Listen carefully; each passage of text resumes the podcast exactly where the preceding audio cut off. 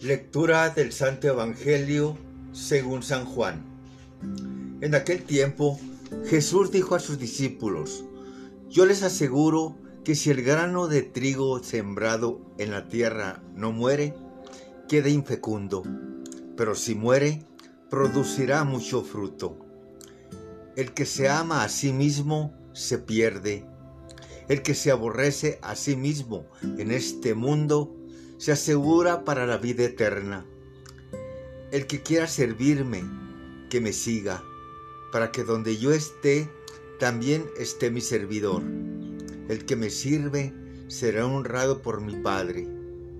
Palabra del Señor.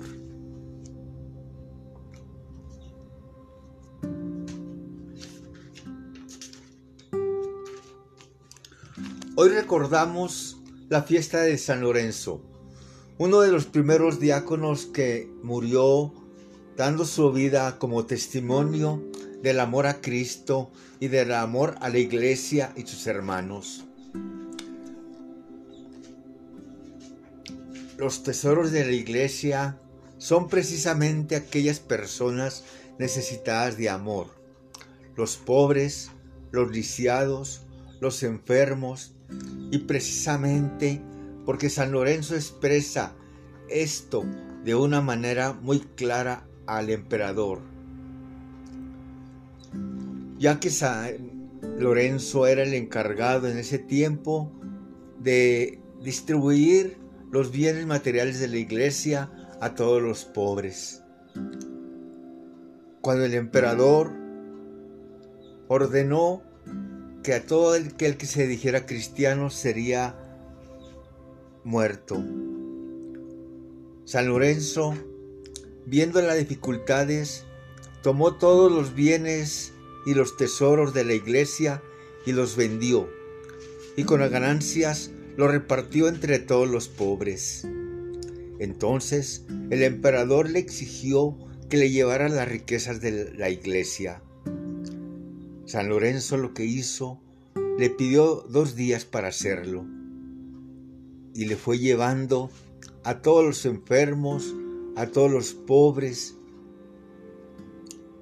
El emperador sintiendo eso como una burla, le dijo que no lo iba a matar inmediatamente, sino que lo iba a torturar. Y mandó que lo pusieran en una parrilla eh, a fuego. Cuando San Lorenzo estaba en el martirio, no sentía el fuego, aunque estuviera asándose.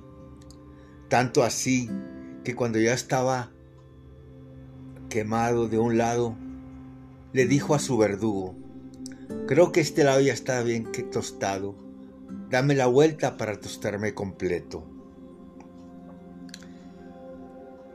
Esto fue alrededor del año 257.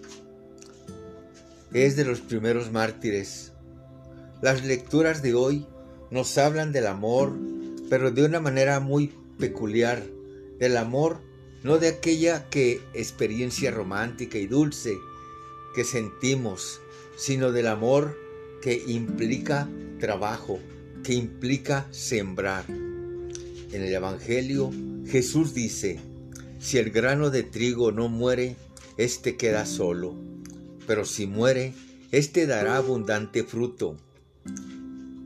¿Nos está invitando Jesús a morir? Sí, pero para dar fruto. Y aquel que diga que morir es algo dulce, no es cierto. Pero cuando sabemos muy bien lo que estamos buscando, cuando sabemos muy bien que moriremos a una parte egoísta, cuando sabemos muy bien que moriremos a unos deseos de venganza, de odio, cuando esa parte de nosotros ya se vence, deja de tener una resistencia y aprendemos a perdonar, a amar, a romper el cascarón de nuestra comodidad. Para salir es cuando experimentamos la vida y es algo muy interesante descubrir que nuestro corazón vamos a encontrar ese conflicto interior que es nuestro amor propio y el amor a los demás. si aprendemos a morir a nosotros mismos y amar a los demás, es decir, hacer a un lado el amor propio para servir a los demás. Ahí es donde se encuentra la alegría. Si nosotros le dijéramos a Jesús, Jesús, ¿me amas? Él nos va a responder que sí. Ahora si le preguntamos a Jesús en la cruz, Jesús, ¿me amas? Él nos seguirá diciendo que sí. Y si le preguntamos, ¿se siente bonito ahí en la cruz? Él con los brazos extendidos seguramente nos dirá que no. Y si le preguntamos, ¿por qué no te bajas?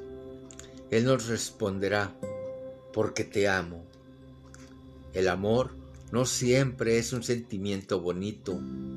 El amor es saber hacer lo correcto por el bien de los demás, aunque no estemos motivados por un sentimiento bonito. Pero nuestra inteligencia nos dice que si es por el bien de los demás, en cierta manera, manera es un bien propio. Y creo que el día de hoy la humanidad, el mundo, necesita saber esto.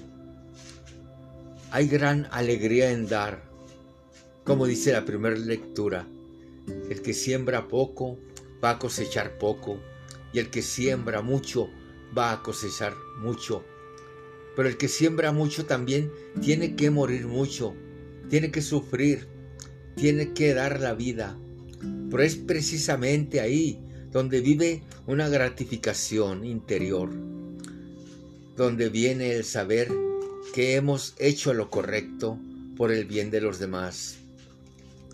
El día de hoy, que tanto estamos dispuestos a morir a nosotros mismos, que tanto estamos dispuestos a hacer lo correcto por los demás, a perdonar, no solamente para sentir el alivio interior, sino porque sabemos que hay libertad al perdonar y que el hermano también necesita de nuestro perdón.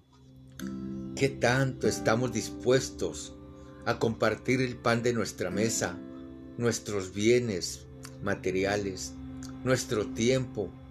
¿Qué tanto estamos dispuestos a mirar a la gente a los ojos y decirle buenos días, gracias? A veces necesitamos salir de nuestra conformidad para experimentar la vida. Así como el pollito, si no rompe el cascarón y sale de ahí mismo, no va a aprender a vivir, a relacionarse con los demás. Para nosotros, romper el cascarón significa salir de nuestra comodidad, romper nuestras ataduras, nuestros rencores, nuestros odios, nuestras amarguras, e ir y ayudar a quien lo necesita. Este Dios, que es un Dios de amor, de plenitud, un Dios que nos quiere bendecir, que nos quiere ver triunfar, pero también un Dios que indudablemente quiere que aprendamos a amar y que vivamos como hermanos, quiere que aprendamos a morir a nosotros mismos para poder ver la vida, para poder ver la libertad, que aprendamos a sembrar y sembrar con abundancia. Y no solo sembrando, sino que aprendamos a morir dando amor a los demás para que podamos descubrir lo que es la verdadera vida. Amén.